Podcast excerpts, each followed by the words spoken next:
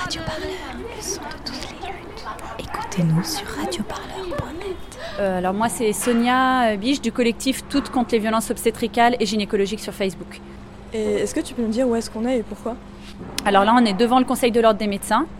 Parce qu'en fait, euh, le SINGOF, donc le premier syndicat des gynécologues obstétriciens français, ils ont envoyé euh, un courrier à tous leurs membres en leur disant qu'il fallait qu'ils se tiennent prêts, qu'ils allaient faire une grève des IVG parce qu'en fait, ils veulent une réunion avec la ministre, une rencontre avec la ministre à propos de leurs problèmes d'assurance, parce qu'il y a des gynécologues qui ont été euh, punis par la justice de, euh, enfin, ils, ont fait des agressions sexuelles euh, et du coup, ils sont soumis à, de l'argent et leur, leur, assurance du coup ne, ne couvre pas tous les frais. Et donc du coup, ce syndicat veut parler à la ministre par rapport à son problème d'assurance et donc du coup, ils prennent les femmes en otage en disant bon bah si elle veut pas nous recevoir, et eh ben on fait grève des IVG.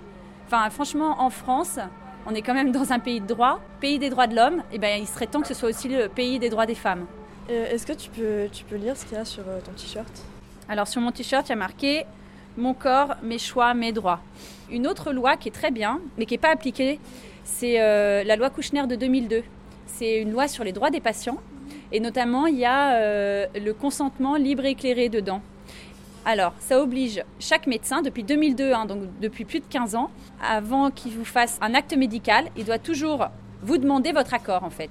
Et non seulement vous demandez votre accord, et puis vous expliquer les, points positifs, les points négatifs, sans mettre de pression, euh, le patient ou la patiente doit normalement donner son consentement libre et éclairé. C'est pareil pendant l'accouchement, c'est pareil pour l'épisiotomie, etc., etc. Et malheureusement, on voit bien que quand on va chez le médecin, il euh, faut demander autour de vous quel médecin vous dit, euh, ou pour une visite gynéco, euh, Madame, est-ce que vous êtes d'accord pour que je vous ausculte? Je vais mettre le spéculum, est-ce que vous êtes d'accord? Quel médecin demande ça? Eh ben Ça, ça fait 15 ans. Donc nous, ce qu'on demande avec mon collectif Toutes contre les violences obstétricales et gynéco, ce qu'on demande aussi, c'est que les médecins ils respectent la loi tout simplement, et que parce que c'est pas simplement une vue de l'esprit le consentement. C'est inscrit dans la loi et il serait temps que les médecins respectent la loi.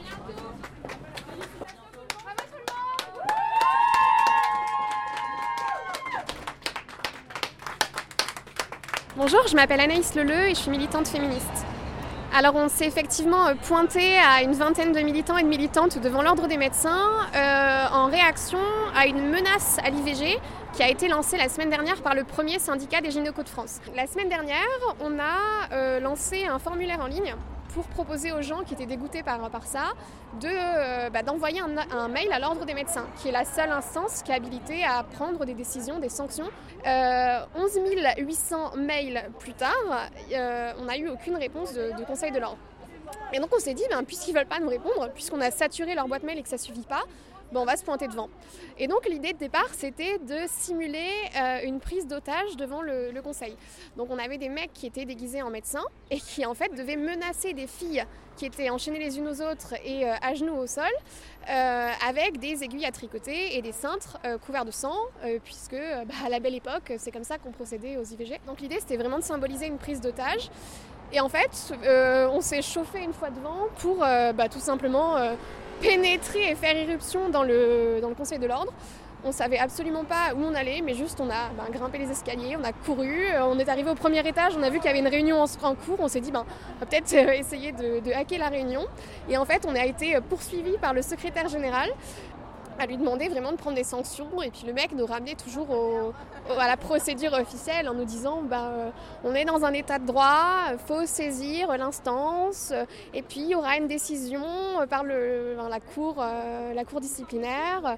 Je ne peux pas présumer d'une décision, je ne peux pas vous dire ce qu'elle sera. Et pour nous c'était un peu, euh, un peu facile, quoi, c'était un peu bullshit. ils nous ont dit qu'à titre personnel, ils s'étaient dans les années 70 vraiment mobilisés en faveur de l'IVG super. Moi, je suis ravie qu'ils se soient mobilisés en 70. Euh, ce que je leur demande, c'est de se mobiliser aussi en 2019, quoi.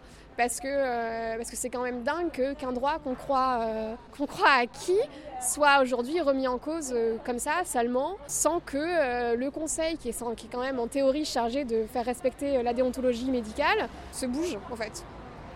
Et justement, euh, vu que le, droit à l'IVG est inscrit dans la loi, est-ce que légalement les, des médecins peuvent refuser et faire une grève de, l'IVG Est-ce qu'ils peuvent refuser de la pratiquer? En fait, les médecins ont euh, une objection de conscience. Mais ils ont, euh, ouais, ils ont le droit de dire, bah, en fait, mes convictions religieuses, idéologiques, politiques, non, font que je suis contre euh, l'IVG. Eh je, à titre personnel, je refuse de le pratiquer. Mais dans ces cas-là, les médecins sont censés rediriger vers des médecins qui, euh, eux, le pratiquent. Sauf que dans bien des cas, ben, ils, ne redirigent pas. Et donc, euh, cette objection de conscience, faudrait vraiment aussi qu'elle soit supprimée. Quoi.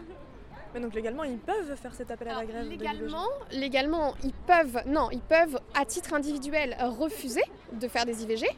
Là, la question qui se pose, c'est qu'il y, a- il y a quand même un, il y a un délit d'entrave. Dire que par contre, euh, ce qu'on n'a pas le droit de faire, c'est de- d'em- d'empêcher des avortements. Par exemple, on n'a pas le droit, comme aux États-Unis, de se pointer dans les centres, euh, je sais pas, planning familial, pour euh, empêcher les médecins qui voudraient, euh, qui seraient en train de faire des IVG de le faire. On peut pas non plus créer de site internet qui euh, mentiraient sur l'IVG, euh, en mode, bah voilà, quelles sont les conséquences d'une IVG pour faire peur aux femmes, pour les empêcher de le faire, voilà. Donc ça, tout ça, c'est puni par la loi. Là, ce qui se passe, c'est qu'on a vraiment, il y a un nouveau cas en fait. Euh, il va falloir changer, on va militer pour que la loi change à ce niveau-là. C'est que là, il y a une sorte de délit d'entrave collectif et organisé. Les gars se sont coordonnés en mode, euh, bah, on va tous, à titre individuel, euh, brandir notre objection de conscience. Mais il faut vraiment qu'ils comprennent que, que putain, les droits des femmes, c'est pas une monnaie d'échange en fait. Et que s'ils ont envie de jouer à ça, bah, ils vont nous trouver euh, sur leur chemin et qu'ils en ont pas envie. Ils en ont vraiment pas envie. Donc il y a d'autres actions qui vont venir? Il y a d'autres actions qui vont venir, on va pas, on va pas les lister là euh, parce que ça serait gâcher l'effet de surprise, mais euh, ouais, on va pas, on va pas en rester là. Radio Parleur, le son de toutes les luttes.